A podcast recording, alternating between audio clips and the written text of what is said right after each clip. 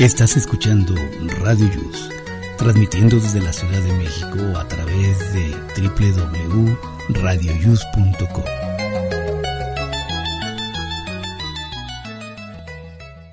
El siguiente programa contiene escenas de conocimiento explícito, con diálogos cargados de curiosidad, que pueden afectar la sensibilidad de personas no acostumbradas a hacerse preguntas sobre el mundo que las rodea. Tamales Marín presenta.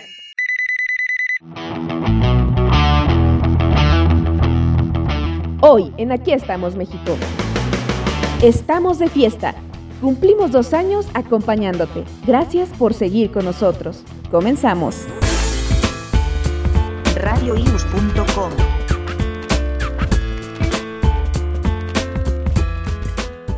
Esto es para ti, mamita.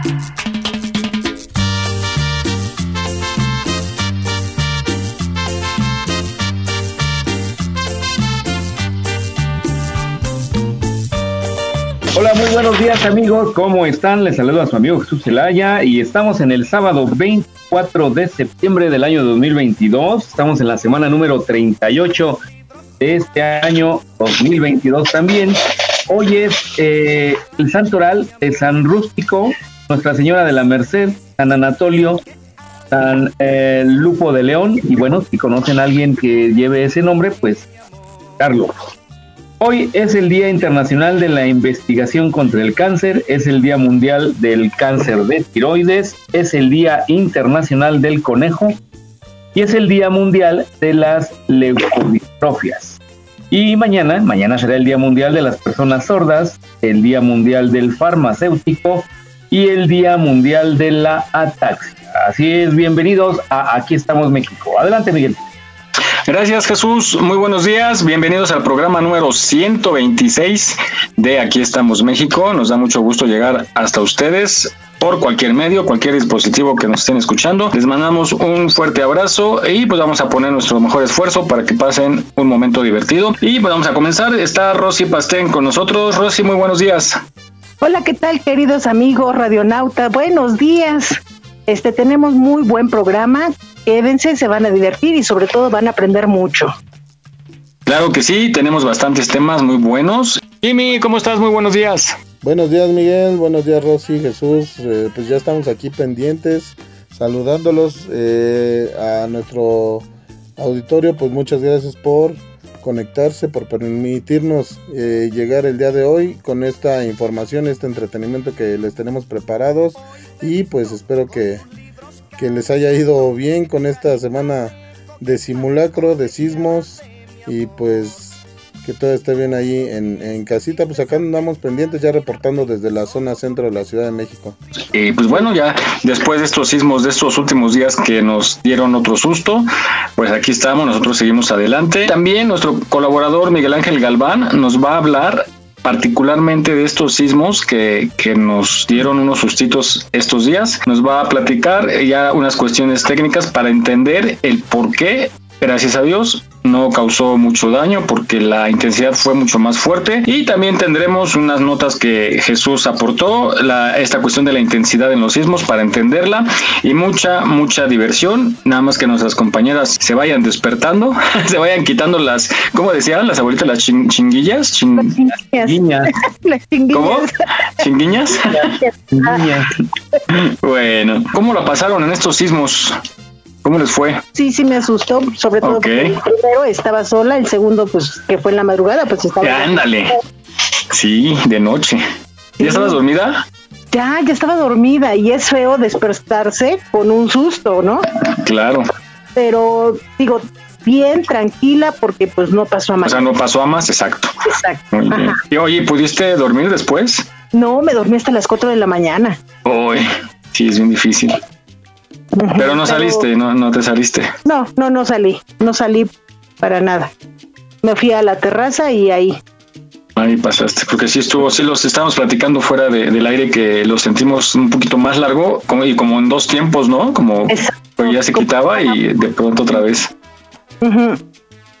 Ay, mi Rosia, pues bueno, qué bueno que todo bien por allá por tu rumbo. ¿Tú, Jesús? Esa fue mi percepción también de que eh, se estaba quitando y de repente como que regresó y bueno, el, el simulacro, yo andaba ahí en, en, una oficina de Hacienda, la gente se tardó mucho en salir, se regresaba por su bolsa, cerraban el cajón del escritorio, le esperaban ahí a su compañera de junto y bueno, se perdió el tiempo. Y luego ya en el segundo, que todavía no salía yo, no, ahí sí salieron, pero rapidísimo, dejaron todo como va y para afuera.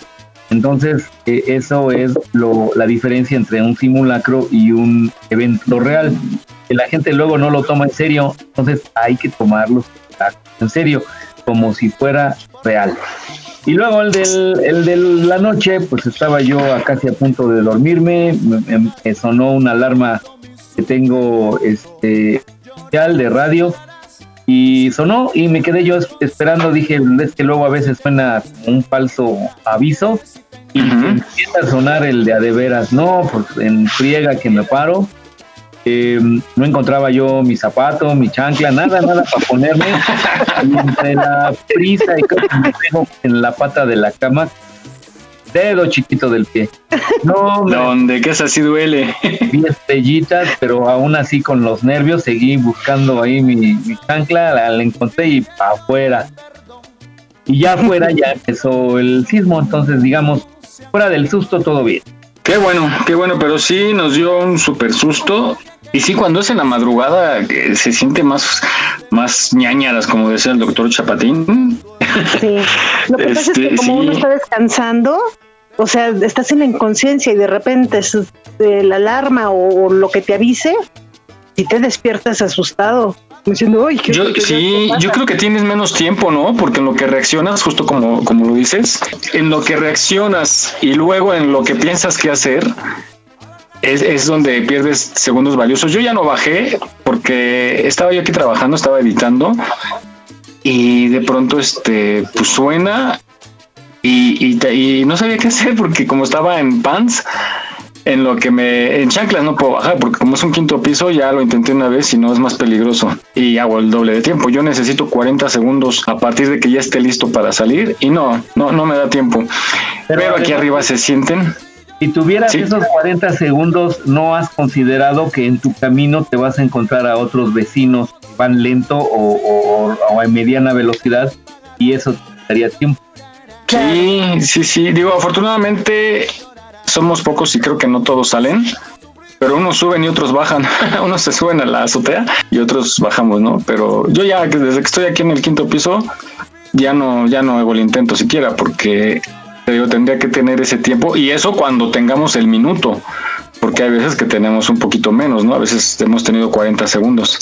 Pero bueno, demos gracias a que todo bien. ¿No vieron la imagen de unos cirujanos? No, no recuerdo dónde fue, que estaban... Ah, atendiendo un bebé, ¿no? Estaban en una operación, una cirugía y pararon tantito y siguieron. Yo los admiro mucho. Un aplauso a los médicos y enfermeras que, que yo creo que tienen esa, más que indicación, yo creo es vocación, ¿no?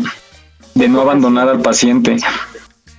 Porque de querer se salen y dejan ahí, pero, pero se esperan. Incluso en el pasado yo vi en el 17, vi unas imágenes que siguieron operando, o sea que nunca pararon, se fue la luz y siguieron operando, ¿no? no, imagínate. La vida, ¿no? Que dicen, no arriesgues tu vida y ves que no puedes salvar a la persona. Claro, claro, claro.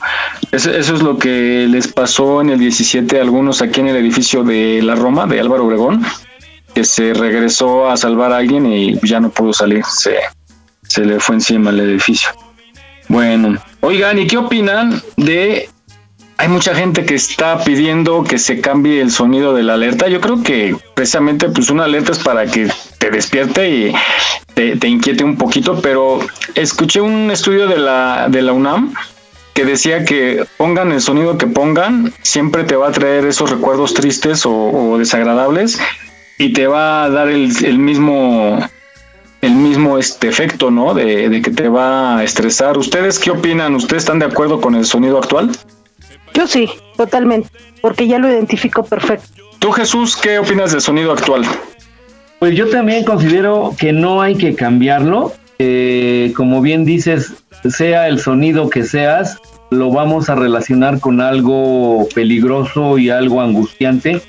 Y pues va a volver a la misma, ¿no? Y, va y otros van a decir, no, no, cámbialo, cámbialo, y nunca vamos a darle gusto a la gente. Exactamente. Si es, ya está establecido, para eso es, para que la gente se ponga alerta y se ni modo, es, es, es algo que nos trae malos recuerdos, ni modo, digo, más vale apurarse o, alertarse que nos agarre totalmente desprevenidos.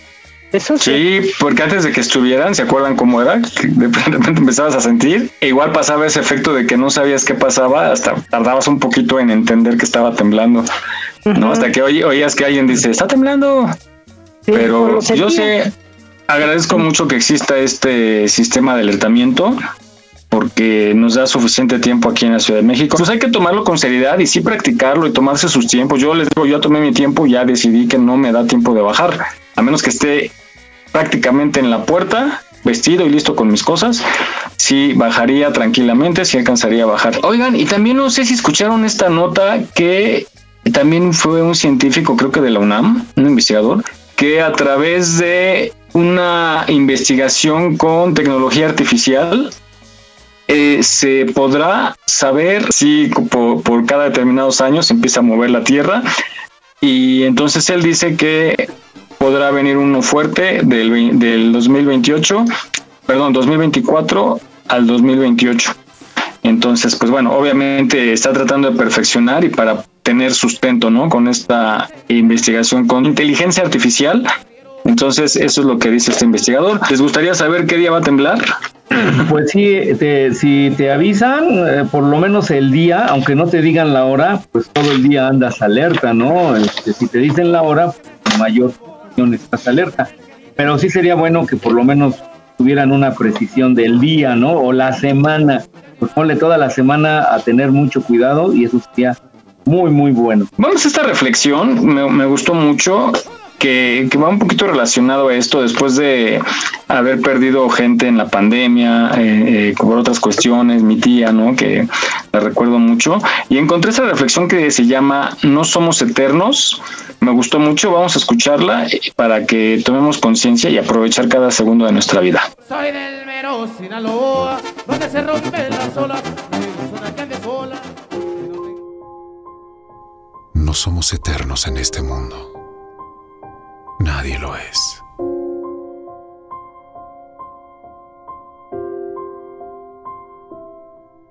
Y tuve que aceptar que no sé nada del tiempo, que es un misterio para mí y que no comprendo la eternidad. Yo tuve que aceptar que mi cuerpo no sería inmortal, que él envejecería y un día se acabaría todo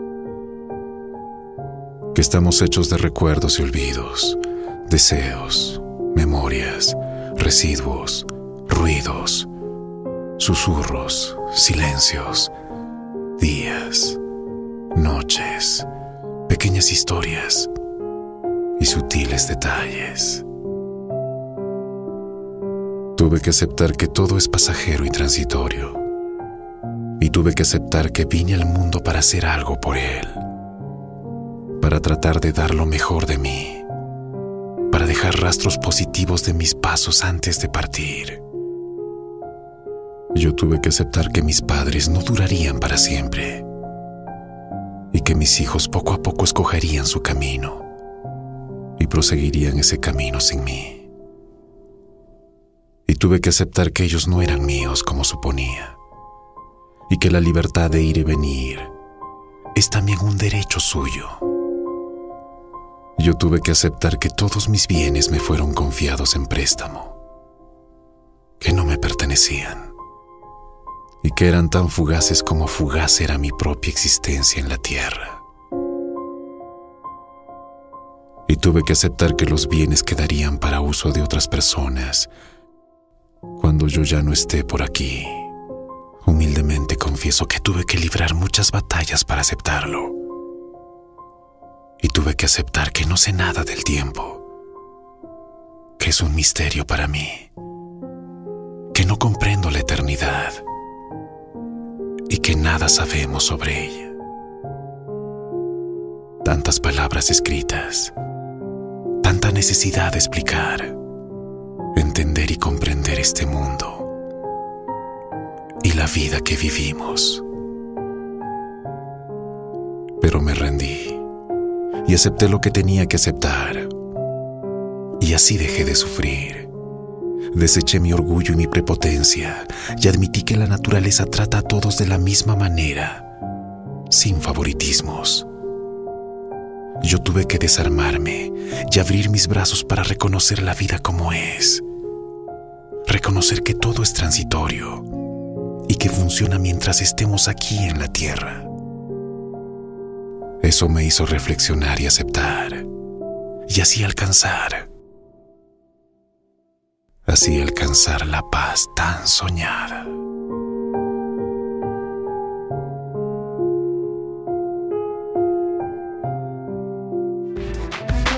No olvides seguirnos en nuestra página en Facebook. Aquí estamos, México. Si tu ciudad cuenta con alerta sísmica, recuerda que puedes tener hasta 60 segundos para ubicarte en un lugar seguro. No bajemos la guardia. Continuamos.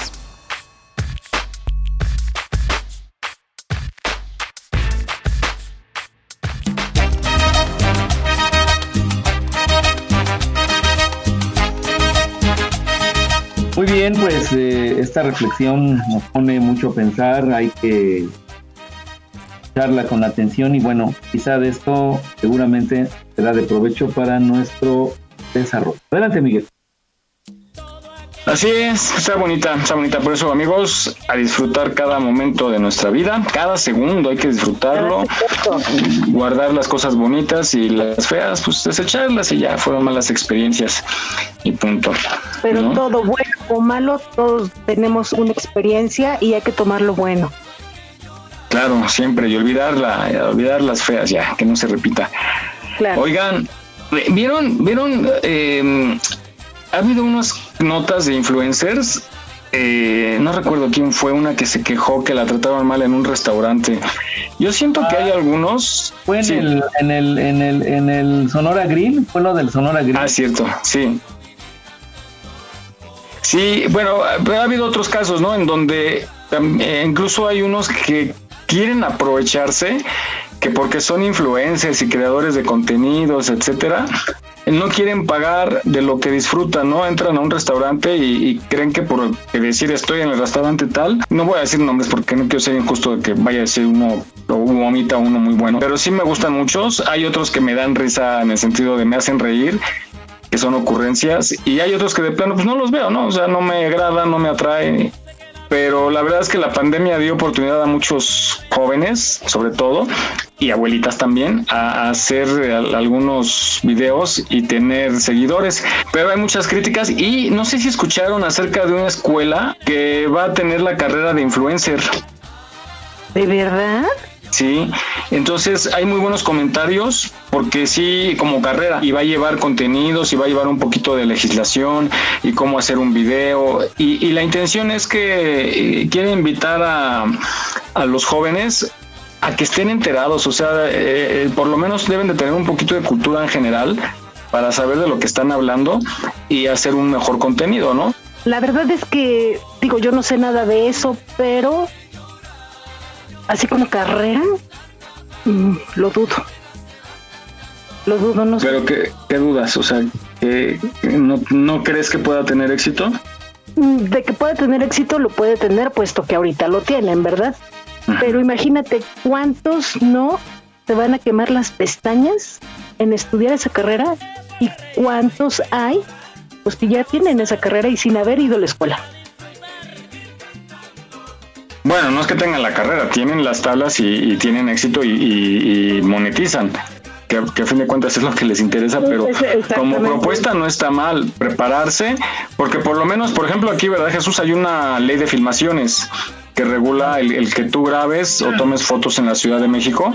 Entonces debes de conocerla por lo menos, debes de saber que si estás en Bellas Artes no puedes poner un tripié y tomar foto o video, ¿no? O en la zona del centro, que es como zona un poquito más restringida, y puedes tramitar tu permiso vía internet y te lo dan si es algo muy sencillo, te lo dan por el mismo medio. Entonces ese tipo de cosas eh, no está de más que las aprendan, ¿no? Pero bueno, Bueno, pues ojalá, ojalá tengan éxito y las demás carreras como, como área extra estaría bien, ¿no? ¿No, Rosy? Digamos que tengas tu carrera y aparte tengas como esa especialidad y así si tienes también el talento, porque si no lo tienes, pues, ni yendo a bailar a Chalma, ¿verdad? que no tienen talento, ¿eh? Y, y, con uno que les pegue ya la armaron. Bueno, pues seguimos en el mes patrio y tú tienes una nota muy curiosa, Jesús, acerca de la independencia. Sí, pues eh, ya ves que luego, pues como ya tiene algo de tiempo que ocurrió este movimiento de inicio de independencia, pues obviamente no había redes sociales, no había gente muy cercana a los eventos que pudiera escribir y relatar todo lo que sucedió. Y bueno, estos datos curiosos relacionados con el Día de la Independencia, pues vamos a escucharlos, cosas que a veces poca gente conoce. Y bueno, vamos a, ilustrarlos un poquito para que sepan más de la historia de México.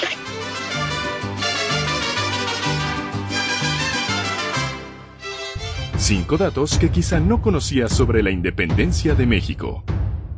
Mucho se habla sobre el periodo más famoso de la historia nacional mexicana, la Guerra de Independencia, lucha que duró 11 años y que por su relevancia patriótica todo mexicano identifica. Sin embargo, existen datos poco conocidos sobre este movimiento que seguro te sorprenderán. Primero, Miguel Hidalgo no tocó la campana de la independencia. Quien realmente tocó la campana fue José Galván, el campanero de la parroquia, mientras Miguel Hidalgo llamaba desde la entrada de la parroquia a toda la población.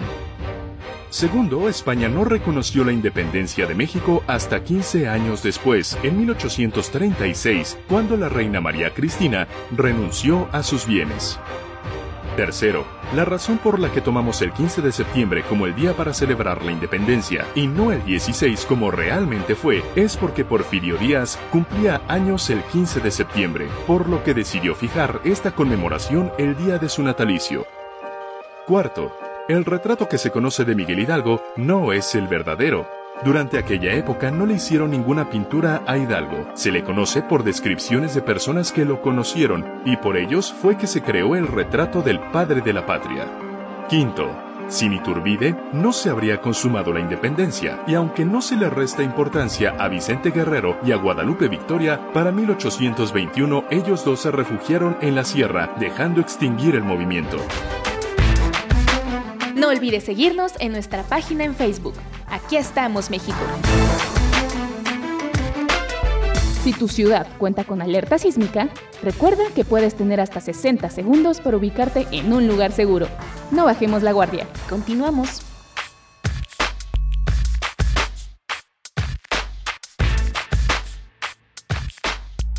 ¿Qué horas son mi corazón?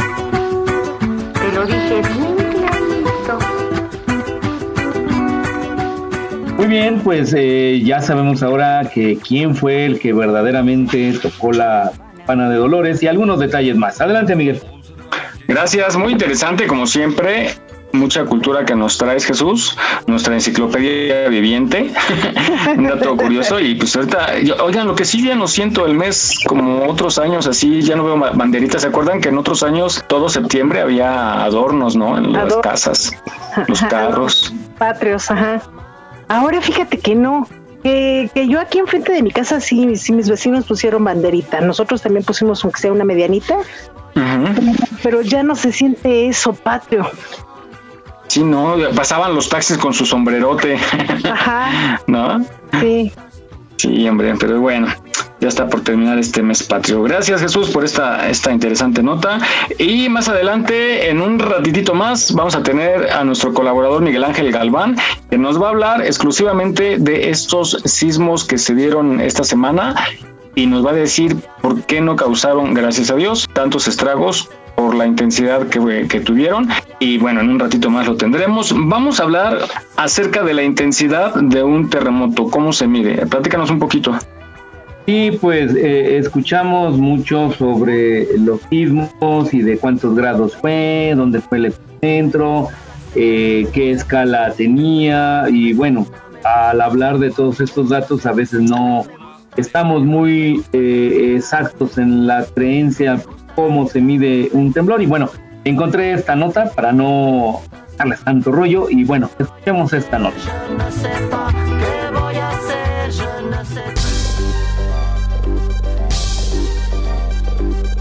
Cómo se mide la intensidad de un terremoto con la escala de Richter. Cada vez que sucede un terremoto, la escala de Richter pasa a ser protagonista, ya que es la forma de cuantificar la energía liberada por el sismo independientemente de la intensidad. La escala sismológica de Richter, también llamada escala de magnitud local ML, fue ideada en el año 1935 y su nombre hace referencia al sismólogo estadounidense Charles Richter. Sus valores van desde el 1 hasta el extremo abierto.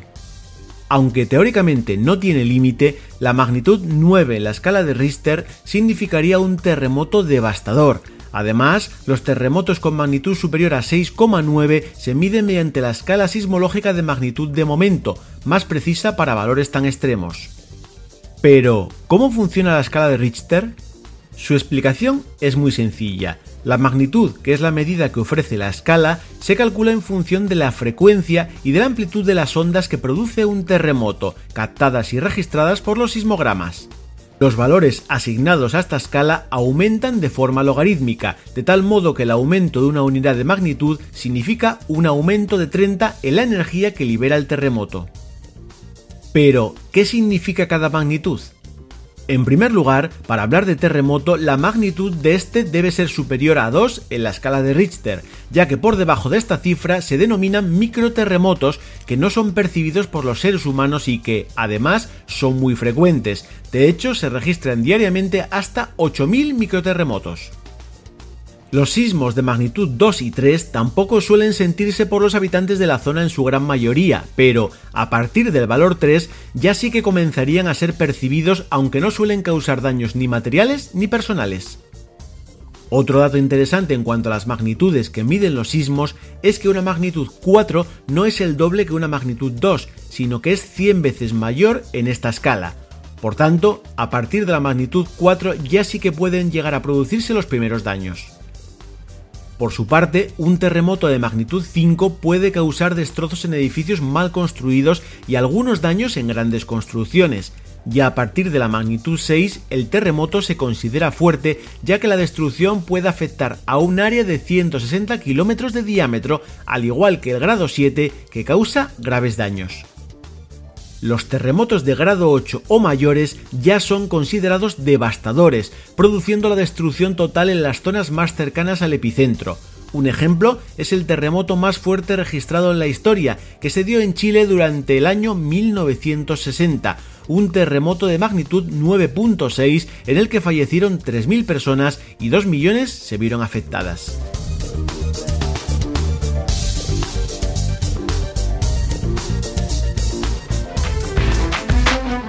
Aquí estamos, México. Esperamos tus comentarios a nuestro WhatsApp 56 294 1459. 56 294 1459. Continuamos.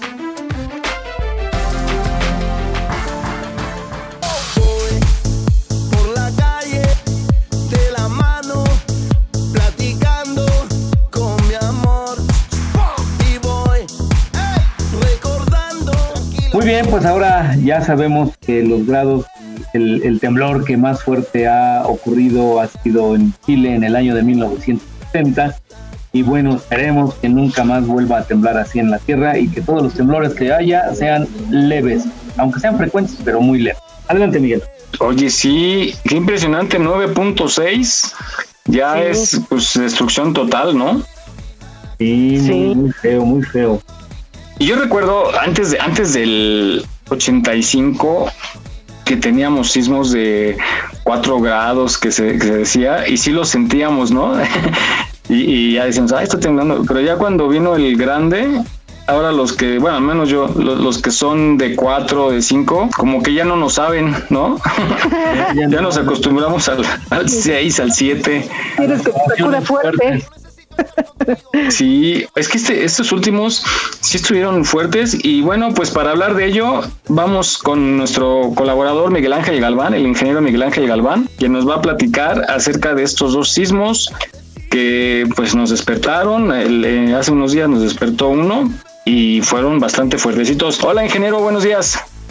Hola, buenos días, buenos días a todos, gracias por la invitación, aquí estamos, dígame. Gracias, Miguel, bienvenido. Oye, ¿qué tienen de particular estos dos sismos que vinieron de, Colima?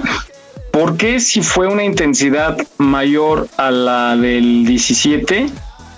¿Por qué no nos causó tanto destrozo aquí en la Ciudad de México? Hablando de la Ciudad de México.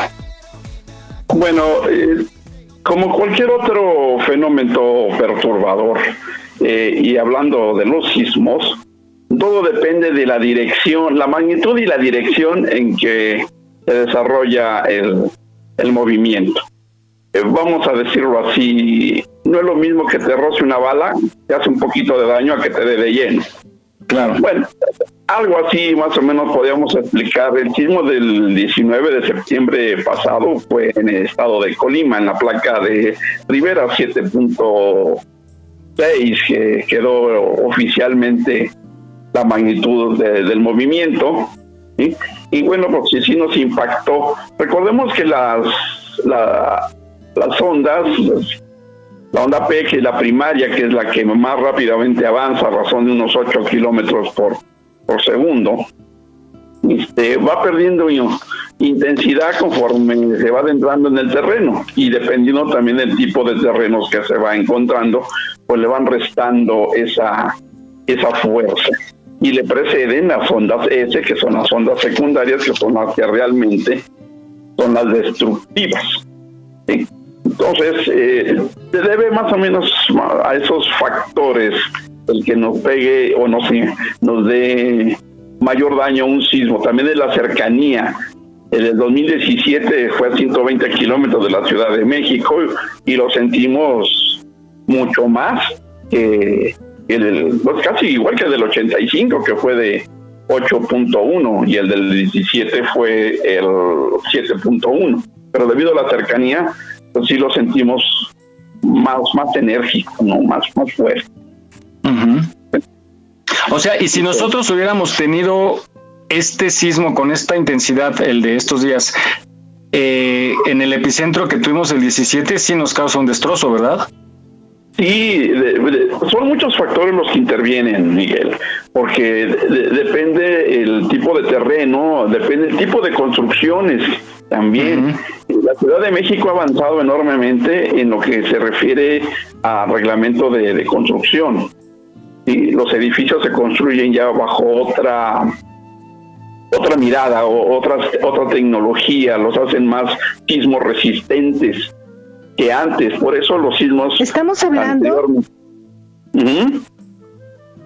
Y dime. Eh, estamos hablando que. Eh, perdón, soy Rosy.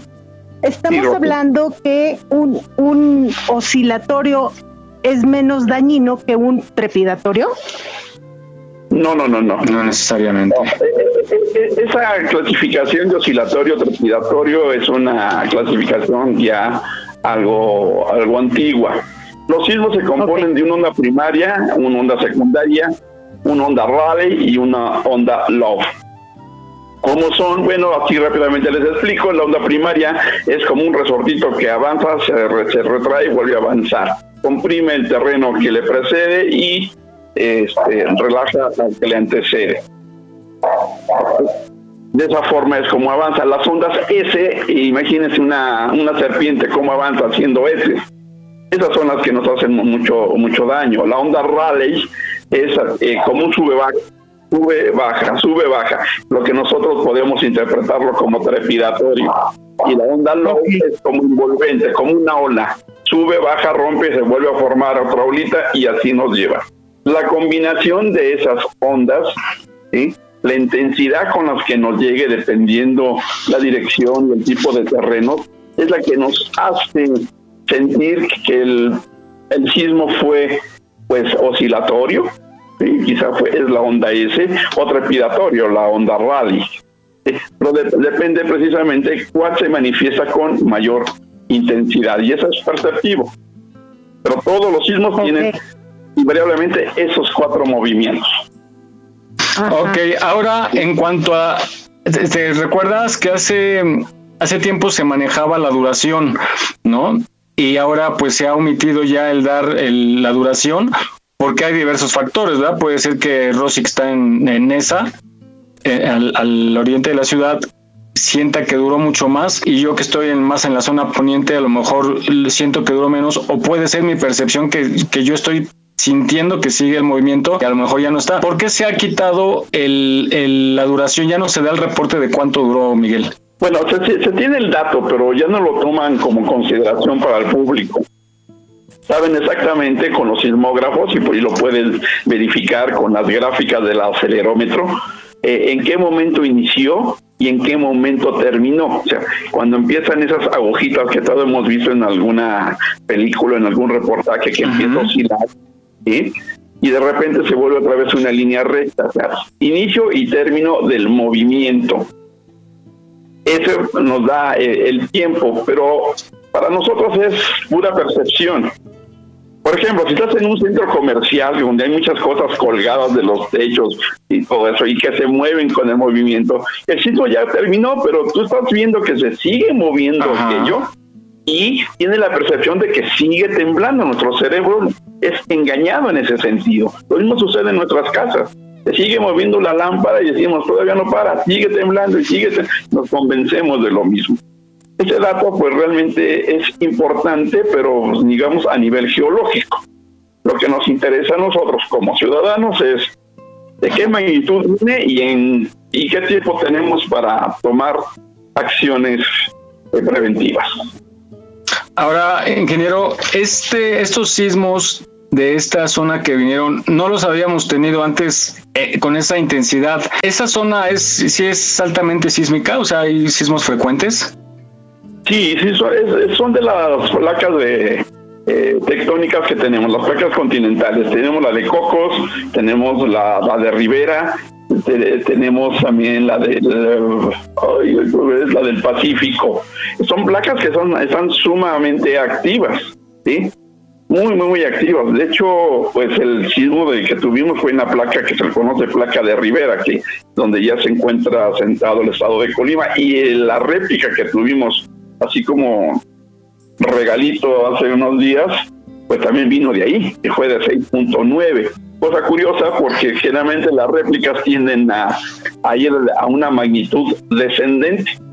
Claro. Pero esa, esa volvió a incrementar a, a 6.9, fue la, la, magnitud oficial que se le otorgó. Ahora, esta sería, sería una buena noticia, por así decirlo, que se haya liberado esta energía. Bueno, generalmente se dice que sí, o sea, la acumulación de energía, cuando llega a un límite, pues se libera y cuando se libera tenemos un movimiento sísmico. Obviamente que todo, todo movimiento libera energía y eso pues puede ser precisamente beneficioso. Beneficioso. Cuando tuvimos el sismo del 85, por ejemplo, había pasado más de 30 años que no se tenía un movimiento en esa zona y los geólogos sabían que eh, era inminente que se liberara la energía en, en algún momento, ¿no? Y fue 19 de septiembre del 85 cuando se liberó y tuvimos el 8.1 que todos eh, recordamos. Claro. Muy bien, ingeniero. ¿Alguna pregunta, chicos? Todo bien. Todo muy claro, todo muy claro. Muy bien, ingeniero. ¿Algo que quiera agregar? Pues un dato curioso que eh, estaba yo revisando precisamente las estadísticas, a ver si ustedes lo descubren.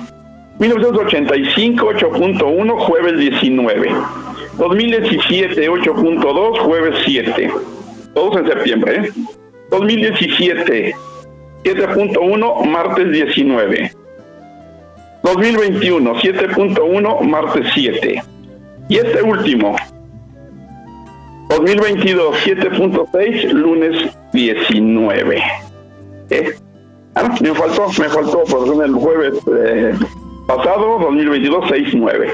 No sé si notaron aquí un, pequeño dato curioso, que los signos del 85 hasta el 2022 van día 19, día 7, día 19, día 7, día 19. Uno y uno. Wow. Ya muchos han tratado de encontrar alguna explicación científica, esotérica, mágica, numerología. La, verdad es que desconocemos mucho, mucho de, cómo se generan estos, como para poderlos predecir.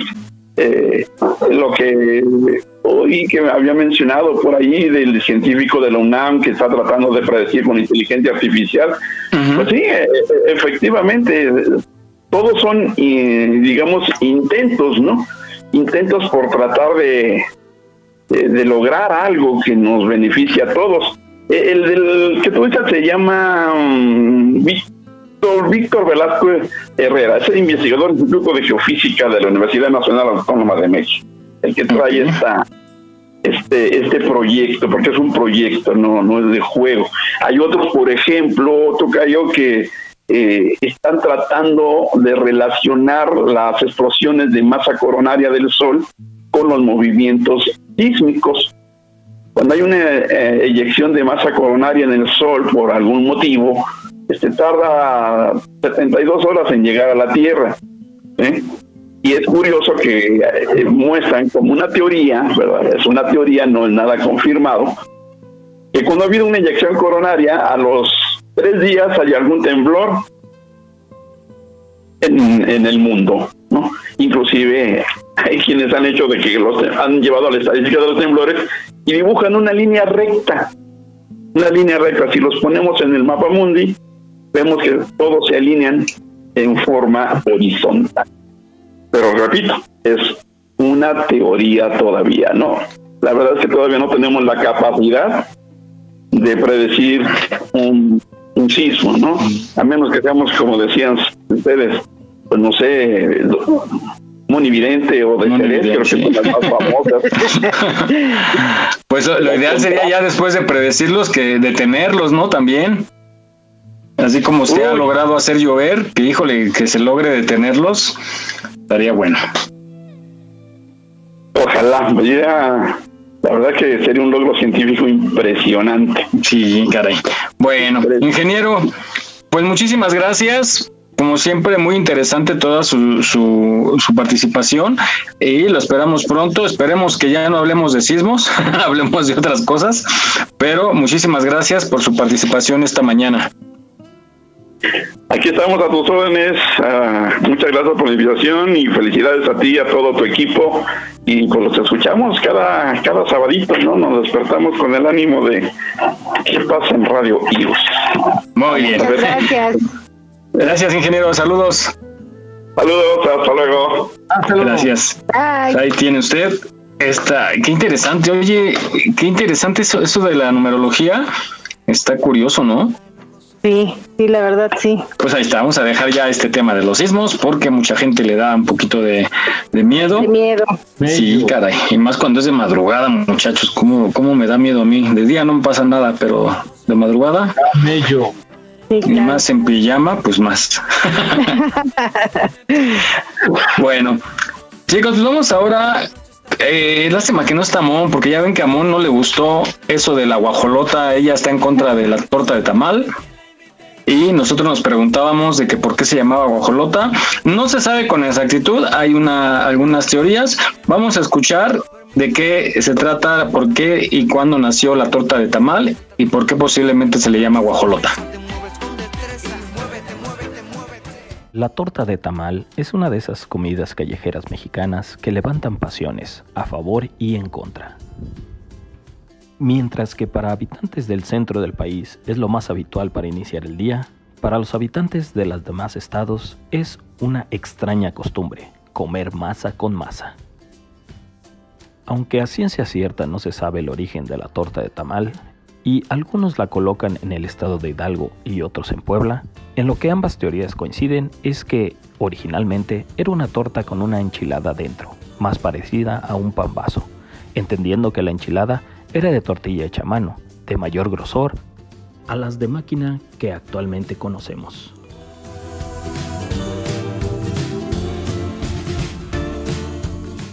Coloquialmente a la torta de tamal se le conoce como guajolota. De igual forma se desconoce el origen de este nombre. Sin embargo, al pambazo con enchilada del que ya hablamos le llamaban guajolote, debido a que la masa era muy usada para engordar a estos animales por lo que al meterle un tamal se le rebautizó como guajolota. Existe una creencia popular de que se le llama guajolota porque si te la comes te hace gordo, gordo, gordo. Sí, somos pésimos para los chistes.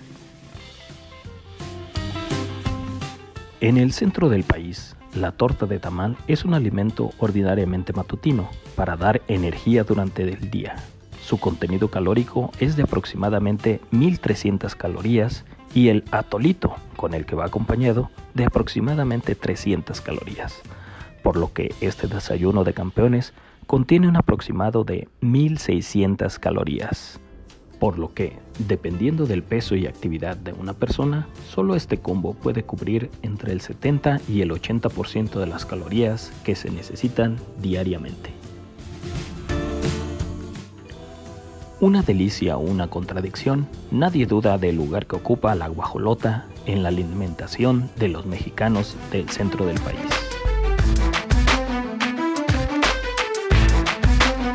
En Aquí estamos México deseamos que este 2022 sea de muchos éxitos. Estaremos a tu lado para celebrarlos. Visita nuestra página en Facebook. Aquí estamos México. Continuamos.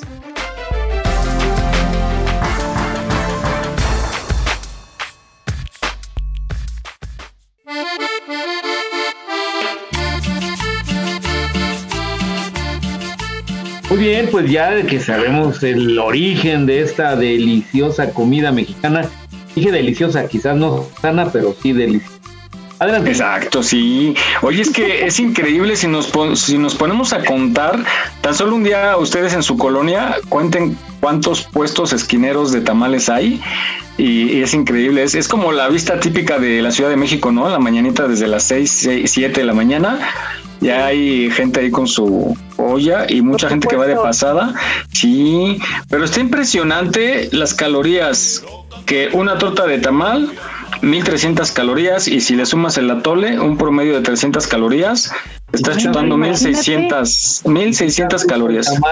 Ah, y si está frito, no, hombre. Eh, Oye, y lo chistoso es que pues el, el guajolote se, se engorda con el maíz. Y precisamente por eso viene el nombre de guajolota, ¿no? Porque te pone gordo, gordo, gordo. Sí, de gordo, gordo, gordo, gordo. Esa es la versión que hay, ¿no? quizá tengan razón, pero sí. Yo, se consumirán el día 2 de febrero? Pues yo creo que el número de mexicanos que hay, ¿no? Sí, y, y de a cuántos te gustan, de a mínimo dos, ¿no? ¿Así fregadón? Uno, uno, con uno. Son 130 millones de tamales. Ahora veo el origen de tantas panzas. No, pero son muy ricos, los tamales son riquísimos. Bueno, y, bueno, aquí en la Ciudad de México lo común es que es verde, de chile verde, de mole, rajas y dulce. Ah, en algún en algunos lados ya están haciendo de chicharrón, tamales de con chicharrón en chile rojo. Este, ¿de qué? De gansito. Ah, sí debe estar bien dulce. Hay unos muy ricos de zarzamora. Hay muchos muy ricos, muchas variantes, pero lo tradicional. Es de Filadelfia. Oigan, pero yo si no conozco el puesto, no como porque trae su pedacito, su pedacito así, su mini pedacito de puerco de dudosa procedencia, siempre he dicho, y yo lo dejo. Yo siempre dejo el, si es carne de puerco, no, no me la chuto. Oye, Solo que conozca a la persona que lo hace. Ya te comiste todo el tamal y no te comes el pedacito de carne. No, pero pues el tamal, ¿qué? Como si es maíz, pero la carne. Pues sí, ya.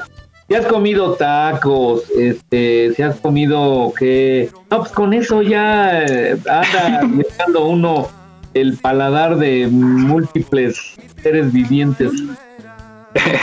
bueno, ya después de lo que nos ha pasado, ya qué, qué, más da, ¿verdad? Hay de mole, también de rajas, para grandes, para pequeños, hay jarochos y oaxaqueños, para el que sabe bien lo que muere de, hay picosos de salsa verde para el que tiene hambre de verdad, lo mejor es una torta de tamal y atole de arroz. Pues ahí está el origen de la guajolota. Lástima que no está Mon, pero pues ahí está. Se vamos a guardar. No sé si se acuerdan que las autoridades habían dicho que ya iban a prohibir vender chatarra fuera de las escuelas y ahora con este regreso, pues, ¿cuál prohibición? Creo que hay más.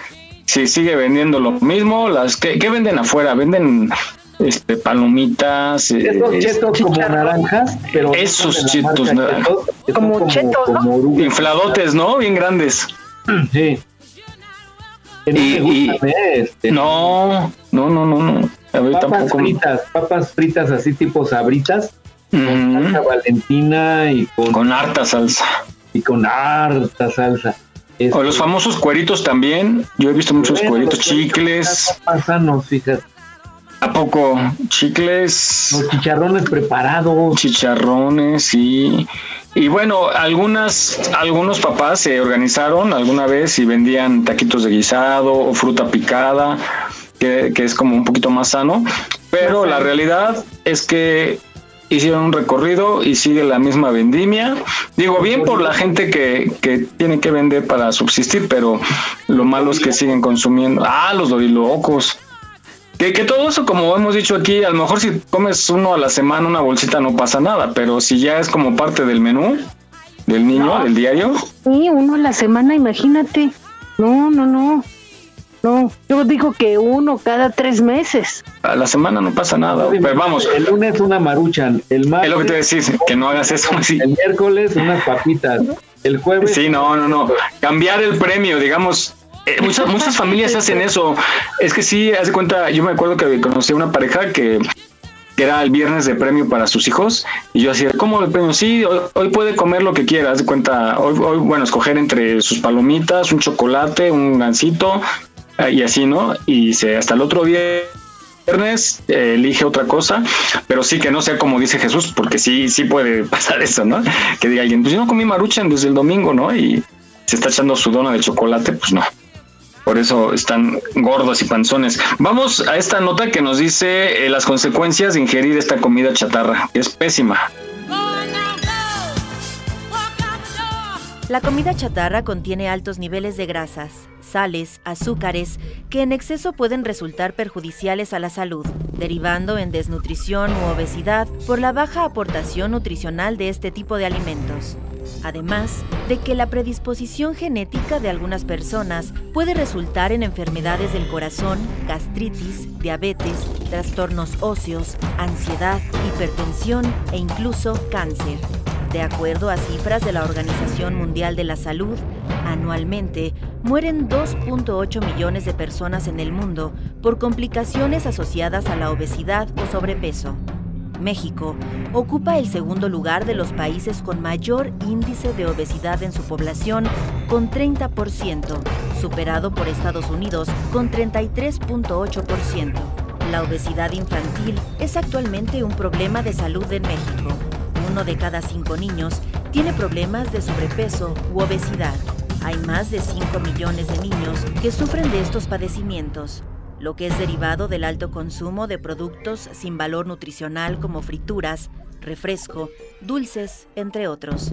Por ejemplo, para quemar las 250 calorías de un refresco de cola se requiere correr alrededor de 50 minutos. Los alimentos de verdadero valor nutricional deben contener fibra, proteínas, carbohidratos, vitaminas y minerales que requiere el cuerpo.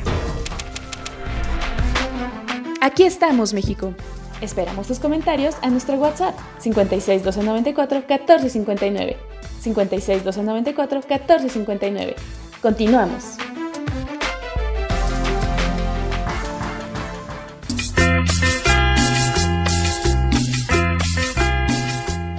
Muy bien, pues ya sabemos que, como dice el dicho, que uno es lo que come, pues entonces por eso nos ponemos gorditos. Adelante, Miguel. Sí, y con este dato que México es el segundo país eh, en obesidad después de Estados Unidos, la cañón, que uno de cada cinco niños es obeso. Y pues bueno, luego también ves a los papás y pues ahora sí que hijo de tigre pintito, ¿no? Pues sí, porque es lo que comen en la casa y también en la calle. Sí, hombre. Hay que, hay que... Decían, ay, que el niño estaba gordito. Ay, qué bonito está, que está, no. Así. Que porque estaba gordito estaba muy sano, que comía bien, comía con manteca, ¿no? ándale, ándale. Pero no, hay que cuidar. Vienen las enfermedades hormonales. el, niño de ciérrale, ciérrale todavía. Ah, sí. Sí. sí, de lo del agua, ¿no? Sí. Ya debe de tener como sus 40 años, ¿no? Yo creo. Más, Jesús. Bueno, no, sí, sus 40, 45. 40. Sería bueno investigar, vamos a investigar. Oye, y sí, porque o muchos papás creen o dicen que sí está gordito, pero como está en la adolescencia, el rato es estira y como hace ejercicio, pero realmente hay que ver qué es lo que está comiendo, ¿no? Exacto, exacto, porque los malos, malos hábitos se aprenden rápido, pero a ver, cámbiale. Y lo digo por experiencia. Así es, hay que cuidar mucho nuestra salud porque sí trae muchas consecuencias más adelante y precisamente esto de la tiroides está muy muy interesante. Yo no tenía información. Ahora con esto Jesús, explícanos un poquito esta nota que descubriste por ahí. Pues sí, eh, nuestro sistema endocrino eh, es una maravilla. Eh, bueno, todo el cuerpo humano es una maravilla. Y el sistema endocrino, que es el sistema compuesto de las glándulas, la glándula tiroides, que es una glándula periférica, periférica porque depende de otras. Eh, pero bueno, vamos a escuchar mejor esta cápsula que nos explica de mejor manera qué es la tiroides.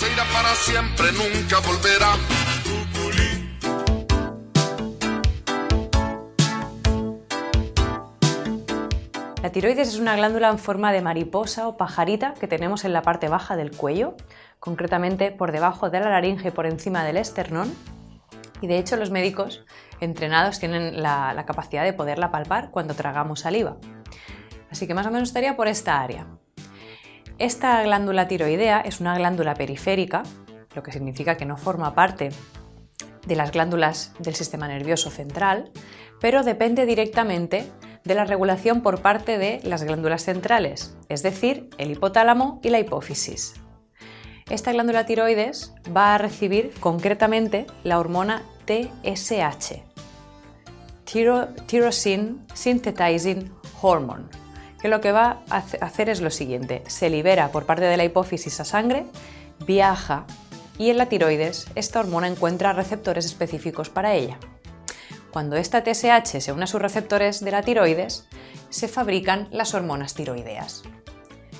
Esto la tiroides lo hace de la siguiente manera lo que va a hacer es captar el yodo que ingerimos en la dieta y lo va a unir a una proteína que es la tiroglobulina. De esa forma, uniendo yodo con tiroglobulina, vamos a fabricar los dos tipos de hormonas. La T3, también llamada triyodotironina, porque une tres moléculas de yodo, o la T4, la tiroxina, en la que se unen cuatro moléculas de yodo. En cualquier caso, estas hormonas cumplen unas mismas funciones. Básicamente ayudan a regular el consumo de energía por parte de los órganos. Esto, como anécdota, os diré que se, ha encontrado que entre eh, la cantidad de hormonas tiroideas que hay en un cuerpo de un ser humano entre verano e invierno, vemos cambios que tienen que ver con el hecho de que en invierno necesitamos mantener la temperatura caliente, pero nos cuesta más, porque fuera hace más frío, con lo cual la tiroides libera más hormonas encontramos un ligero ascenso de la concentración de T3 y de T4 durante los meses de invierno, porque precisamente lo que van a hacer es que se consuma más energía por parte de esos órganos y gracias a eso se regula la temperatura corporal, que es una de las cosas más importantes en las que intervienen las hormonas tiroideas, mantener nuestra temperatura en un rango más o menos estable. También participan del crecimiento y del desarrollo fetal. Este punto lo van a hacer de la mano de la hormona del crecimiento. Así que en resumen, esto es lo que hace la tiroides.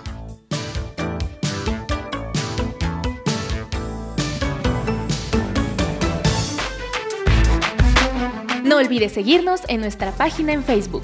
Aquí estamos, México. Si tu ciudad cuenta con alerta sísmica, recuerda que puedes tener hasta 60 segundos para ubicarte en un lugar seguro. No bajemos la guardia. Continuamos.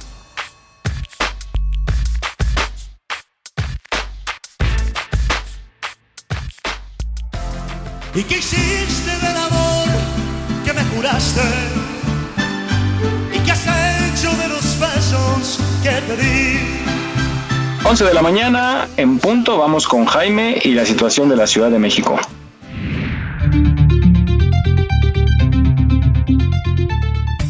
Claro que sí, Miguel. El día de hoy amanecimos con 14 grados en la temperatura mínima. Se esperan 24 para la temperatura máxima. El día de hoy vamos a tener lluvias por la tarde y por la noche un poco de lluvias dispersas también. Hay que estar preparados porque ya comienzan los frentes fríos. Se espera que el primer frente frío de esta temporada eh, llegue el domingo 25, el día de mañana por la tarde. Eh, se esperan alrededor de 51 frentes fríos eh, en esta temporada que terminará aproximadamente en mayo del 2023.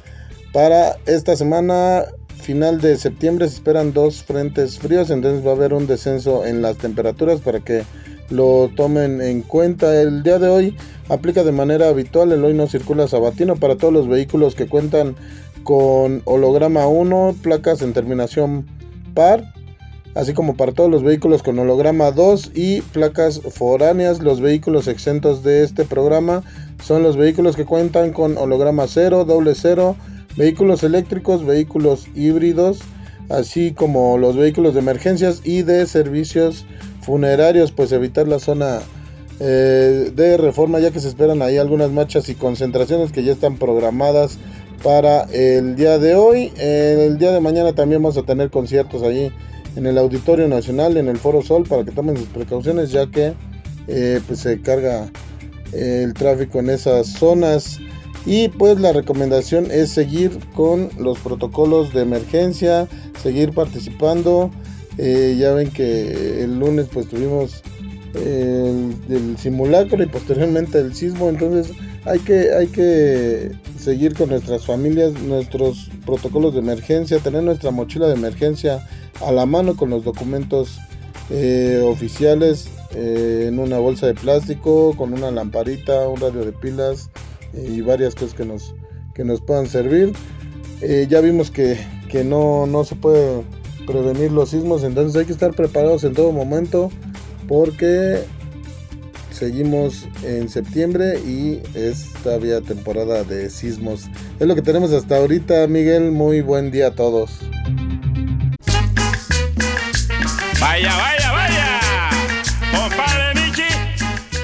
Bien, pues ahora ya que sabemos qué es la tiroides, este, mucha gente luego tiene que estarse haciendo, creo que ya rebasando los 40 años, es conveniente estarse haciendo chequeos anuales, semestrales de, de la tiroides, el corazón, este, las varices, y bueno, va uno acumulando padecimientos conforme va avanzando el tiempo, pero en la medida en que vayamos atendiéndolas, pues tendremos una mejor calidad de vida. Adelante, Miguel.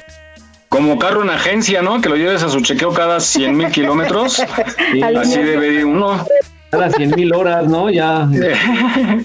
Déjenme decirles que yo sufro de la tiroides. Yo tengo hipotiroidismo y precisamente por eso en la nota anterior estaba yo comentando que yo no como nada de esas chatarras. Trato de cuidarme lo más que puedo comiendo ensaladas, comiendo proteína, cosas así, pero sí me doy mis escapadas los domingos, un sabadito, y sí, o sea, no es dieta, traté, en lugar de hacer una dieta, mejor de aprender a comer bien. Porque pues la dieta, cuando dejas de hacerla, el rebote te va a dar, pero cañón. Pero si uno aprende a comer sano, ya no va a haber ningún rebote porque es aprender a comer, a comer de todos, de todos los alimentos que, que nos da la naturaleza, ¿no? Entonces, yo sufro de la tiroides, tomo todos los días mi medicamento trato de cuidarme, hacer un poco de ejercicio y sí, sí me afecta, me afecta, como decía la cápsula, cuando hace frío, si ustedes sienten frío, yo siento lo doble. Así es que ya saben que me pueden regalar para diciembre, cosas calientitas. Yo no sabía eso, ¿eh? que, que regulaba la temperatura. Fíjate qué importante. Yo, yo digo, ¿qué necesidad? Yo no sé quién nos creó de esa forma.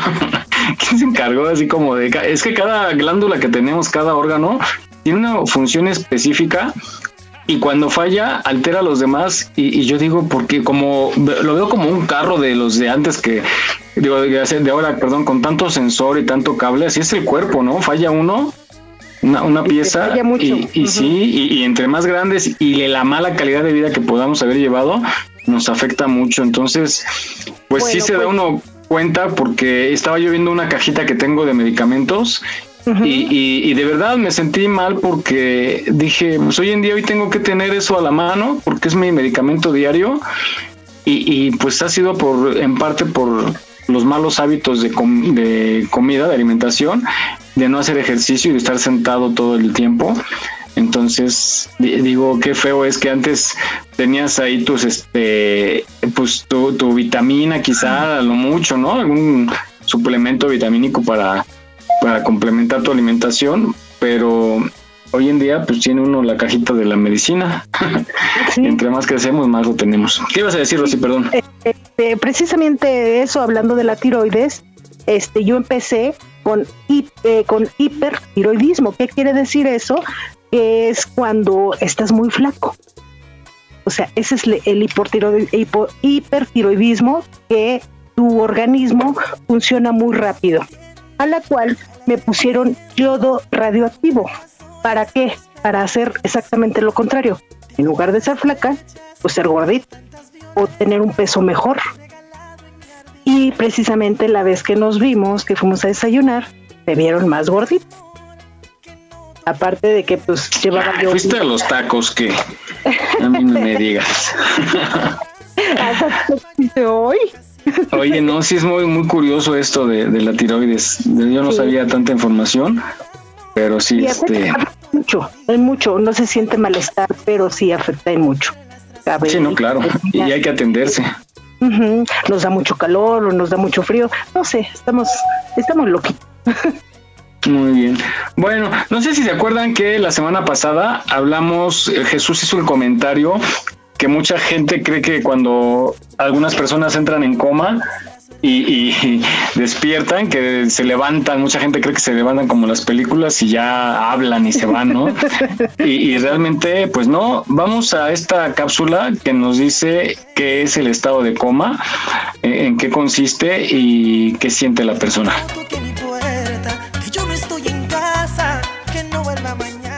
El estado de coma es la forma más severa de alteración de la conciencia. Puede durar desde algunos minutos hasta muchos años, y en los casos más graves puede derivar en la muerte. Un paciente en coma parece dormido, no reacciona a los estímulos aunque sean dolorosos. Cuando no es artificial, producido por sedantes, generalmente el estado de coma es consecuencia de una alteración del tronco cerebral, situado en la estructura profunda del cerebro. Controla las funciones vitales del organismo y el ciclo de sueño-vigilia. También puede ser consecuencia de un proceso más difuso que afecta a todo el cerebro. Las causas más frecuentes del coma son los traumatismos de cráneo, falta de oxígeno en el cerebro, hemorragia cerebral, sobredosis de medicamentos o epilepsia. Existen varios grados de conciencia alterada que se miden con la escala de Glasgow. Este indicador va del 3 al 15. El 3 significa que la persona está en estado de coma profundo y el 15 que está perfectamente consciente. El grado de conciencia se evalúa en base a tres criterios, apertura de ojos, respuesta verbal y respuesta motriz. En los casos de estado vegetativo, la respiración y el corazón funcionan sin asistencia y los ojos se abren de manera espontánea, pero el paciente no responde a ningún estímulo físico o psíquico.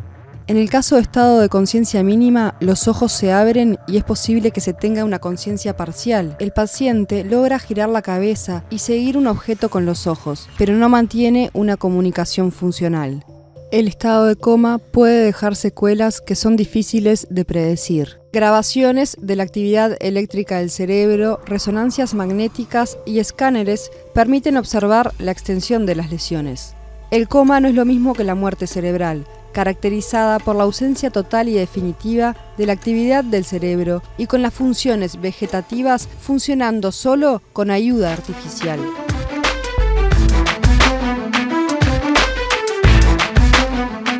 Gracias por tu preferencia.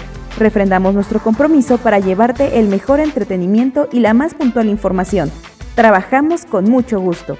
Aquí estamos, México. Continuamos.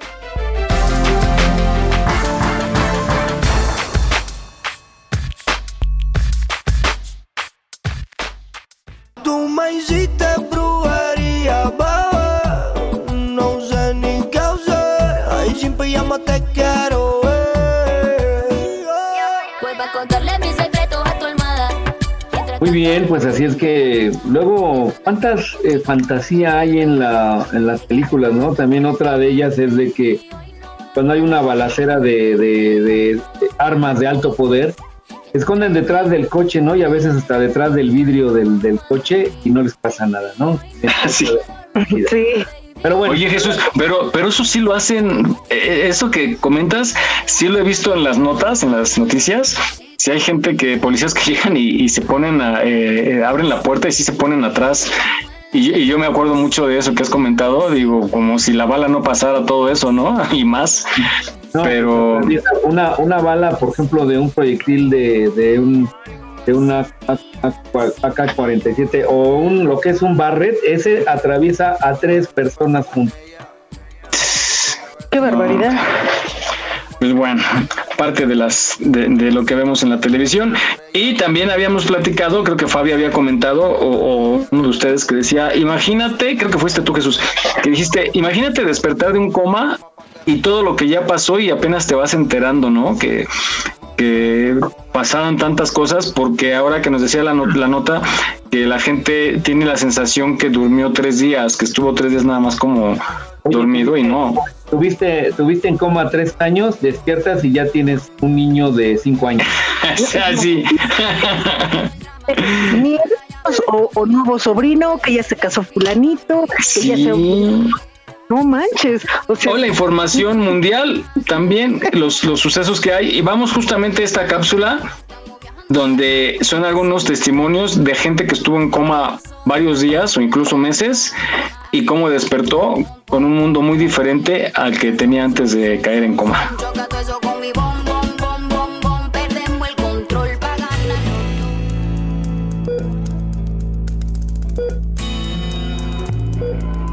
Estuve tres meses en coma. El 6 de septiembre del 2020, fuertes dolores de cabeza. Me internaron en el hospital Lucio Menéndez acá de Almirante Brón de Adrogué me habían hisopado y me había dado COVID positivo. Suero, sangre, eh, intubaciones, traqueotomía, me hicieron todo. Bueno, y estuve en terapia intensiva. No me daban garantía de vida. Cuando abrí los ojos me encontré que estaba en una habitación, todo entubado, con todo. No entendía qué es lo que me había pasado. Con mi señora, con mis hijas, me dice, ¿vos sabés cuánto tiempo hace que estás acá? Le digo, no sé, hace unos días, hace unos días, hace meses que estás acá. Que yo pensé que era, hacía dos o tres días que me había pasado esto y me explicaron que, bueno, estuviste muy mal. ¿Sabés qué pasó? Yo decía, no sé, ¿qué pasó? Me dice, murió Maradona. Digo, no puede ser, no, no, ahí quebré, ahí quebré me largaba a llorar porque digo, Dios es humano y bueno, se murió. Me desperté en un mundo nuevo. Tuve en coma 19 días. Tuve un, un coma inducido por un debut diabético. Yo cuando estaba en coma lo que sentí fue que estaba en una habitación en la cual no podía salir. La habitación que yo percibía inconsciente era como circular y estaba muy llena de ropa y de cosas en la cual yo ahí me tenía que vestir y tenía que salir. Y intentaba salir y no podía. Recuerdo que yo pedía que, por favor me abran la puerta. Era como si estuviese en una constante lucha. Con todo esto de la pandemia eh, no te permitían acercarte, hablar con un médico, que un médico te explique bien en, en persona, ¿no? Te explicaban solamente por teléfono. En un momento un médico había dicho que, ella tenía un problema, le había afectado el corazón y que, que, que esperábamos lo peor. muy posible que se muriera. Tira el teléfono, lo, lo agarró mi hijo. Perdón.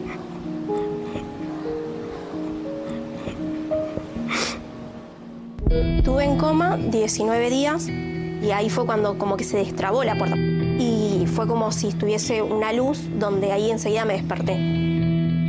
Antes de que yo cayera en coma, en la Argentina no se escuchaban casos de coronavirus Cuando me desperté veía un montón de, de, médicos, enfermeros y todo cuando se acercaban a mí que estaban con barbijo, con una gorrita sanitaria, el mameluco.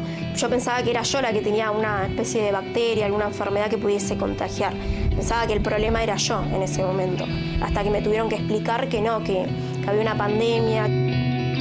Fue un momento de terror, un momento de mucho miedo, mucho. Más sabiendo que en ese momento yo empecé a ser una persona de riesgo y bueno, enterarme que también podía acabar con mi vida era muy fuerte. Lo que yo no quería aceptar era que no podía salir con mis amigos, eh, que bueno, que tenía un estilo de vida nuevo, que tenía que tener dos metros de distancia, que tenía que usar barbijo, que tenía que usar alcohol en gel todo el tiempo. No lo quería aceptar.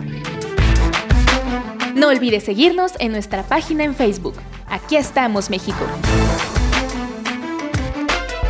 Si tu ciudad cuenta con alerta sísmica, recuerda que puedes tener hasta 60 segundos para ubicarte en un lugar seguro. No bajemos la guardia. Continuamos.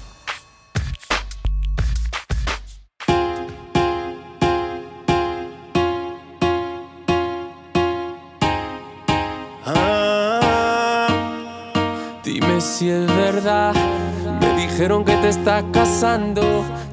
Muy bien, interesante esta información. Oye, como también la, la técnica de la criogenia, ¿no? Ya ves que dicen que a Michael Mm, lo congelaron y para que cuando haya la más médica lo van a despertar para curarle. Sí, Walt Disney también, ¿no? Está en eso. Lo tienen congelado. Esa la, la- la- la princesa de Frozen lo hizo. Oye, y, y eso, pues yo creo que sí, ya muy próximo puede pasar eso, ¿no? Y sí es cierto. Pues creo que ya está, ¿no? Mucha, mucha gente, por ejemplo, hace 100 años, gente que se murió hace 100 años de algunas enfermedades, ahora ya no son tan mortales esas enfermedades. Claro. Ahora hay Sí, yo- nuevas enfermedades. Ahora hay nuevas. Por ejemplo, el Alzheimer. Antes la gente no padecía Alzheimer o no veíamos que padecía Alzheimer porque no alcanzaban a vivir lo suficiente para que la enfermedad se desarrollara. Se desarrollara, sí. Como ahora ya viven más, pues mm, nos percatamos que a una edad madura, muy madura, aparece el Alzheimer. Pues hay muchas enfermedades que existen que son relativamente nuevas. Por ejemplo, las personas diabéticas, antes no existía eso. Las El personas COVID. con tiroides, hablando de, Hablando del de COVID. Ajá. La, la fiebre muchas- de tango también.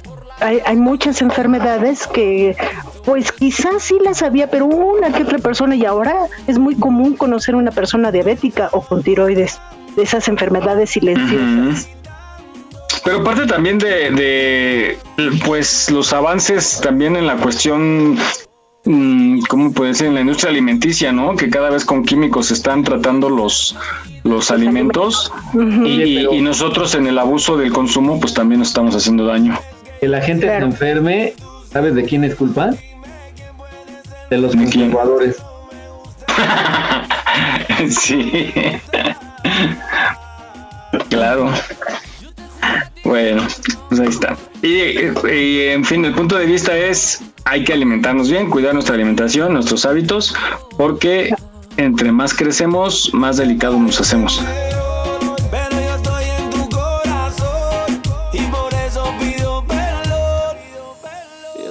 Sin ti. Amanda, ciérrale. Amanda, ciérrale. Amanda, ciérrale. Ciérrale, ciérrale. Ciérrale, ciérrale. Ciérrale. Oigan, ¿ustedes toman agua de la llave? Ahorita ya no, pero yo cuando iba en la primaria, recuerdo que íbamos en un callejón a jugar. En, en la calle así, pelota o lo que sea. Que por cierto, nuestra pelota era un frutzi relleno de papeles este, de hojas de cuaderno. Esa era la famosa pelota. Y había una vecina al lado de mi primaria que la señora tenía su toma de la llave. Este, Ah, cierto. afuera y pues íbamos y Ajá. pegábamos la boca todos no nos daba Además, sí, a- además sí, pegábamos la boca todos era hacíamos la filita y ahora yo y ahora yo y así así A tomamos lavarse la cara y a tomar, ¿verdad?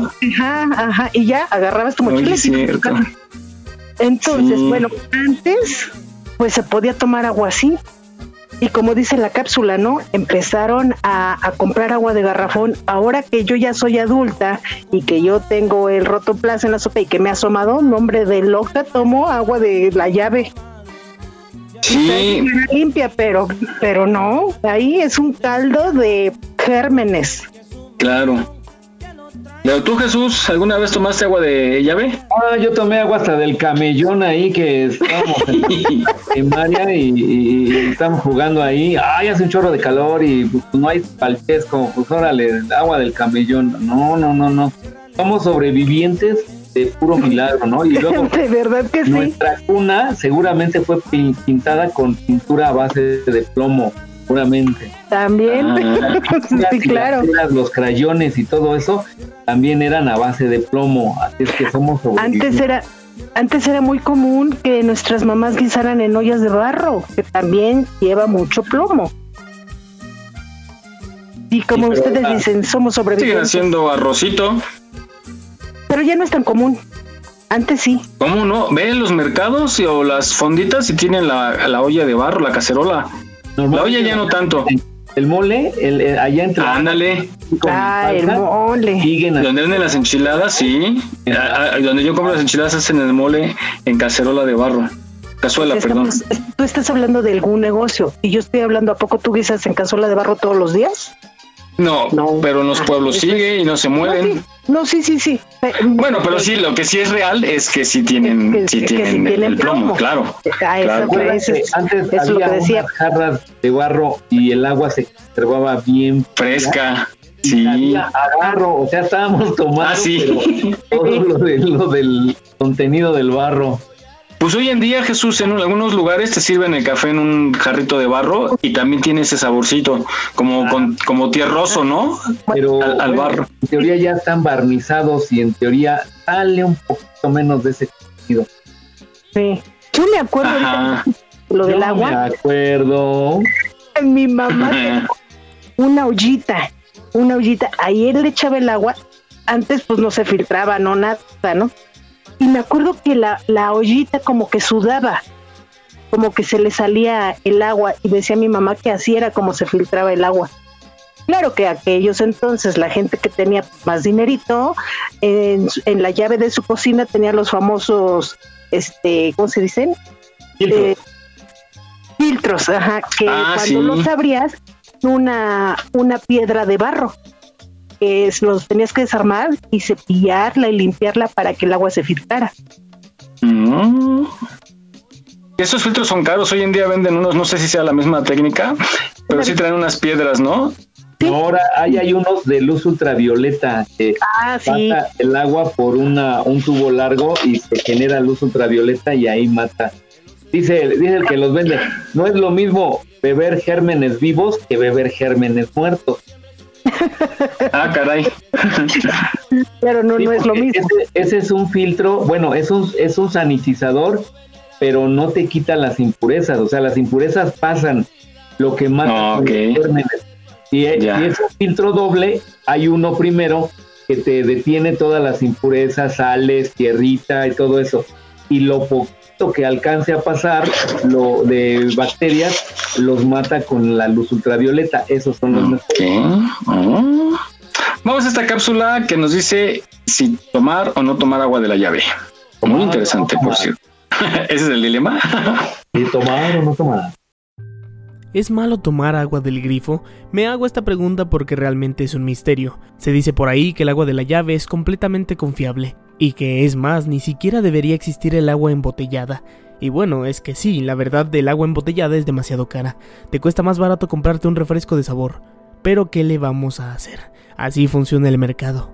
Ahora, se supone que el agua de la llave está purificada, pero en algunas zonas tiene sabor como a cloro, y en otras sabe como a hierro, a metales. ¿Eso qué significa? Que quizá no en todos lados esté limpia. Una cosa es que el agua esté purificada y otra que los conductos lo estén. Hay muchas variantes, como que el sistema de distribución sea bastante antiguo, o como que qué tan sucio esté tu tinaco. Hay tinacos que llevan sin limpiarse desde hace décadas. Esto significa que por muy limpia que llegue el agua, se volverá a contaminar cuando llegue a tu casa. ¿Y cuáles son las consecuencias de esto? Pues que se te hagan parásitos en el estómago. Antes me parecía que la gente que solo tomaba agua de los garrafones era muy fresa, que se querían hacerlos muy sofisticados. Me parecían unos prepotentes. Y aunque es cierto que una gran mayoría sí lo hace por esa razón, otra parte sí lo hace para cuidar su salud. Los parásitos, aunque no lo crean, son muy peligrosos, y los síntomas pueden ser confundidos con otras enfermedades. Te puede dar fiebre y puedes pensar que lo que tienes es gripe. Te puede doler la cabeza y puedes pensar que estás bajo de vitaminas. E incluso algunos te pueden diagnosticar cáncer si no se te hacen estudios verdaderamente rigurosos. A veces los parásitos son indetectables y casi los médicos solo dan con ellos como última opción. Prueban darte un medicamento para desparasitar y voilà. De pronto la persona comienza a mostrar grandes mejoras. Pero antes de que eso sucediera, ya te llenaron la cabeza con miles de ideas. Y tú piensas que tienes todo menos parásitos. Y todo por tomar agua contaminada o por no lavarte las manos. A veces los parásitos son tan increíbles que con solo bañarte puede que te infectes. La probabilidad es bastante baja, pero eso no quita que no pueda suceder. Y la razón por la que sé todo esto no es porque sea médico. Conozco muchos médicos, pero no es por eso. La razón es porque a mí me diagnosticaron amibas hace algún tiempo. Y aunque las amibas son bastante comunes, tardaron mucho en detectarlas. Todos los doctores decían que era gripe. Aquí lo extraño es que no me dolía la garganta, ni me dolía el estómago, pero sí tenía fiebre, todo el tiempo tenía fiebre. Era insoportable. ¿Y la razón? Pues por estar en contacto con agua contaminada. No la tomé, pero la probabilidad de que haya venido de ahí era altísima. Eso puede doblegar hasta a la persona más fuerte que conozcas. Entonces, volvemos a la cuestión que nos trajo aquí. ¿Es malo tomar agua de la llave? No sé qué responder ante la pregunta, pero desde que me sucedió aquello ni de asomo tomo agua de la llave, y ahí me tienes lavándome las manos a cada rato, la higiene es obligatoria si quieres vivir un poco más. No soy obsesivo, pero sí intento ser preventivo.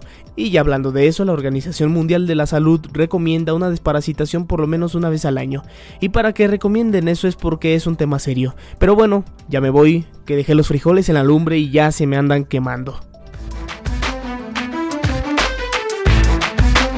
No olvides seguirnos en nuestra página en Facebook. Aquí estamos, México. Trabajamos con mucho gusto para llevarte el mejor entretenimiento. Gracias por tu preferencia.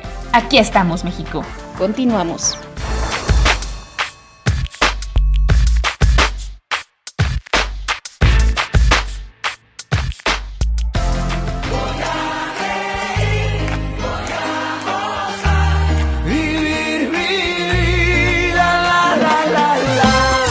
El dilema ahora es tomar o no tomar agua de la llave. Así es que, pues mejor prefieran y eviten tomar agua de la llave, compren su garrafón.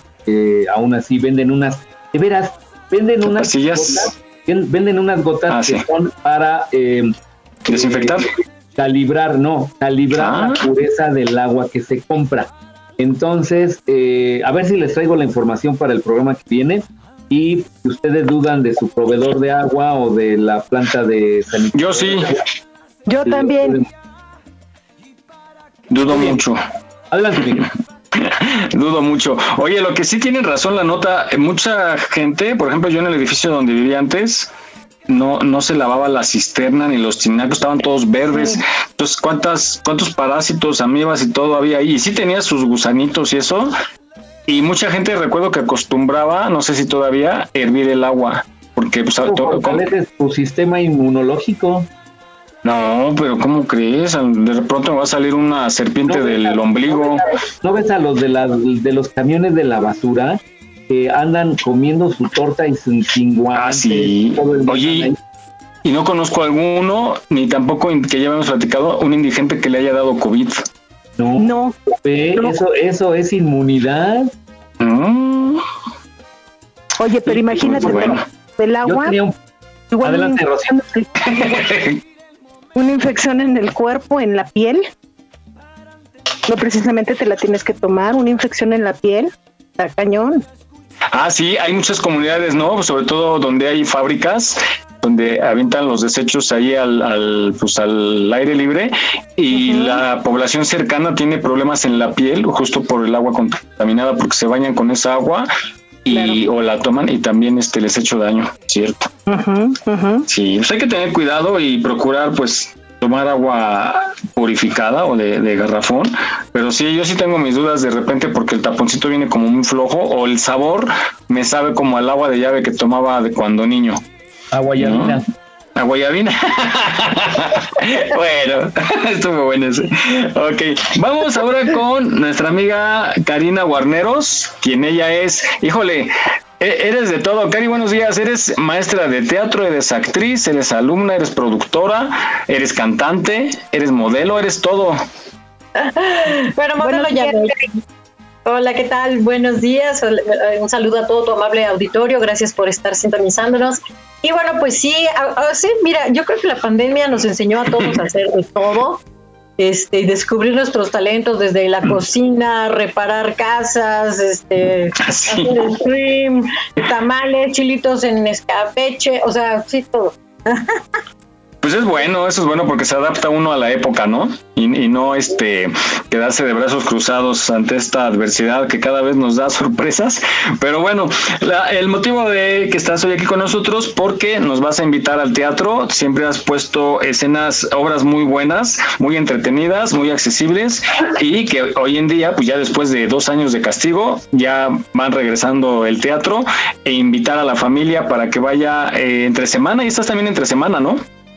Sí, mira, tenemos para, ahora sí que para los adultos tenemos esta obra que se llama Como quieras perro, ámame, que tiene ya nueve años en cartelera. Como quieras perro, pero ámame. Este, tiene nueve años en cartelera y tengo la suerte de estar participando a partir del mes de marzo. Este, alterno funciones con Erika Taís, y con Ricardo Hernández, este, pues talentosísimos todos. Eso es para los adultos. Esto es de jueves a domingo en el Teatro Renacimiento del conjunto Manolo Fábregas. Ahora sí que consulta cartera, son un chorro los horarios. Y para los chiquitines tenemos eh, La Sirenita este, del Teatro Enrique Lizalde, los domingos a las 12.30 del día. Y bueno, pues se van a reír. Ahora sí que es para toda la familia este, pues ahora sí que es un tributo a la, a puesta de Disney, este, porque como que se le parece mucho, ¿no?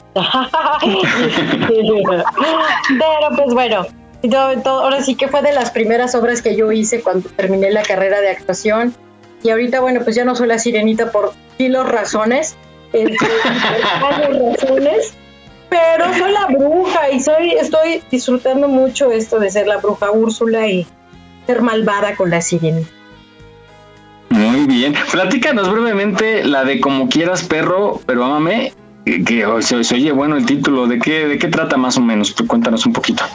Como quieras perro, ámame es la cita de una mujer ya de edad un poquito avanzada, no tan avanzada, en la cual la deja, pues su cita lo deja plantado y coincide con un joven, un jovencito que también lo dejan plantado. A los dos corren la mala suerte de de no, de no contar con la persona con la que se quedaron de ver, pero como coinciden en el mismo café, empiezan a hacer plática en referencia a, pues a lo quién es más perro, si los hombres son más perros, las mujeres son más perras, ¿no?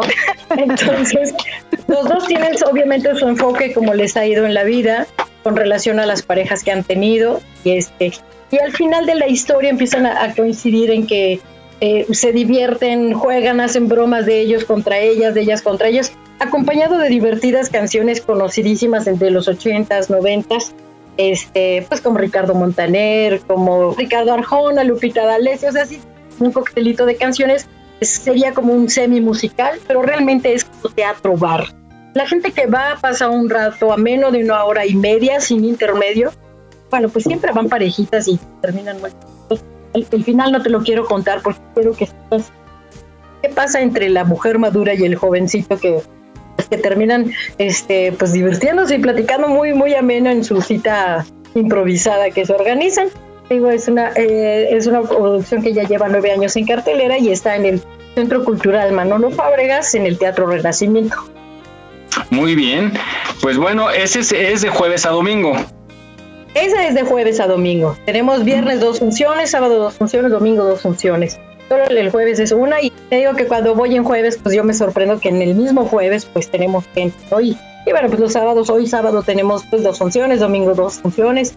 Y, la gente pasa un, buen rato a menos, se pueden tomar una copita ahí en el en la entrada del, del, del, lobby del, teatro y este y unas botanitas y pues muy a gusto. Muy bien. Muy bien. Muy bien, pues bueno, ahí está la invitación para que vayan a ver esta obra que está muy buena, muy divertida. Y para el fin de semana, el día domingo, a las 12.30, La Sirenita en el Teatro Enrique Lizaldi, ¿es? Pues? Ajá, el Teatro Enrique Lizaldi está en la calle de Héroes del 47, 122, casi esquina con División del Norte, en el corazón de México que se llama Coyoacán. Quieres ir por Tlalpan, das la vuelta y sobre, bajando Gabriel Manoche, General Anaya, a la derecha, ese es Héroes del 47 y está súper céntrico. De ahí te vas a las nieves, te tomas un heladito, una, una quesadillita en Coyoacán y te pasas un bonito fin de semana familiar ahí en Coyoacán. Muy buena opción para que vayan con la familia, lleven a los chamacos y muy buena hora, 12.30. Y algo te iba a preguntar, ¿los boletos serían en taquilla? Sí, en, ambas obras puedes conseguir los boletos en Ticketmaster. Acuérdate que los jueves son al 2x1. Pues, Cari, mucho éxito, como siempre lo has tenido. Qué bueno que ya, ya estás con más actividad. Ya es justo, ya también la gente requiere salir a entretenerse con algo muy sano y divertido. Estas dos opciones. Así es que, pues aquí estamos también. Cualquier eh, eh, promoción que quieras hacer, con todo gusto, aquí tienes el foro. Muchísimas gracias y pues aquí estamos México dándole un espacio a toda la familia, a los chicos y a los grandes pues para relajarnos un poquito de toda esa presión que, vivimos estos dos años. Sí, caray. Felicidades, Cari. Gracias, Rosy. Gracias. Y continuamos en Aquí estamos México.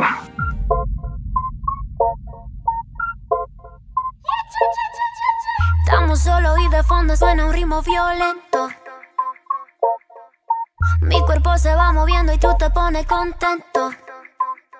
Hace unas horas no te conocía, era de noche y ahora de día. Y señores, pues llegamos al final de este programa. Estuvo muy padre, me gustó mucho, muy interesante. Ahora sí tuvimos eh, eh, algunas cuestiones muy, muy interesantes, sobre todo por lo que nos está pasando. Hay que estar tranquilos con esto de los sismos hay que tomarlo con calma, saber convivir con la naturaleza y sobre todo disfrutar cada momento de nuestra vida, adaptarnos ¿no? a estos cambios que ha traído, yo, yo insisto, es, ha sido otra época después de la pandemia, hay que adaptarnos y disfrutar cada día. Bueno, pues nos despedimos, Rosy. Muchas gracias por escucharnos, mis queridos compañeros radionautas. Recuerden tener su mochila de emergencia y medicamento, los perritos, todo, todo lo que requieran en su mochila de emergencia. No se asusten, solamente es un pequeño temblorcito. Imagínate que ya tuviéramos un, sismo diario así, a las, el sismo de las 10, pero que sea leve, que vaya liberando energía. Estaremos acostumbrados.